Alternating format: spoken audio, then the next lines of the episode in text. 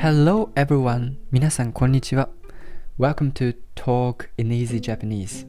このラジオでは皆さんに簡単な日本語でニュースや日本の文化を伝えていきたいと思います。In this podcast, I talk about everyday news with easy Japanese with description in English. それでは始めていきましょう。4回目のワクチン注射、60歳以上の人など25日から始まる。The fourth vaccination will start on the 25th for people over 60 years old.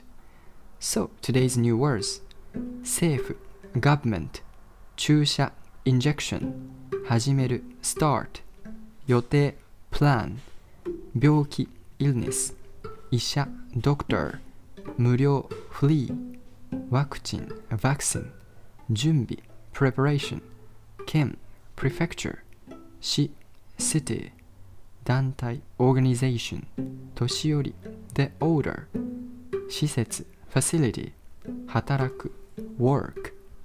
So let's start reading. 政府は20日新型コロナウイルスの4回目のワクチンの注射を今月25日から始めることを決めました。政府の予定では注射を受ける人は3回目から5ヶ月過ぎている人です。しばらくは60歳以上の人です。18歳以上で病気がある人やウイルスがうつると病気がひどくなりやすいと医者が言った人も受けることができます。ワクチンはファイザーとモデルナを使って25日から無料で注射を始める予定です。準備ができた県や市などから始めます。県や団体の中には4回目の注射は病院やお年寄りの施設などで働く人にも始めてほしいと言っているところもあります So today's news is about Oh my gosh, that's surprising actually because like in Japan, fourth times of a vaccine will be start from 25th of May. What? Oh my gosh, because already like I know that European country already finished vaccination or like some countries is only two times vaccination but now Japan try to start four times of the vaccination. Oh my gosh, that's surprising. So it means that really conservative country is in Japan.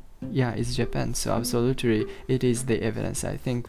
But yes, that's really surprising because uh, even though 60 years old, like fourth, fourth times of the vaccination will be start. So that's really amazing and surprising, of course. Yeah, and I hope that in Japan, as soon as possible, the vaccine system will be end as the same as European and also the QR code system will be, will be end in all over the world. そうだね。やっぱり、えーワクチン4回目の接種というのはすごいやっぱりびっくりすることでまあ他の国っていうのはもう3回目あるいは2回目で終わってる国がああってまあヨーロッパとかほとんど2回とかだと思うんだけど日本は4回目のワクチンもね開始するということでまあこれはすごいことだね。えーまあ、いち早くね、コロナウイルスが収まってくれることを、えー祈っております、えー今日のニュースは以上になります。聞いてくれてありがとう。Thank you for listening. そしてまた次の、えーニュースで会いましょう。I'm looking forward to meet you in next podcast. じゃあまたね。バイバイ。See you!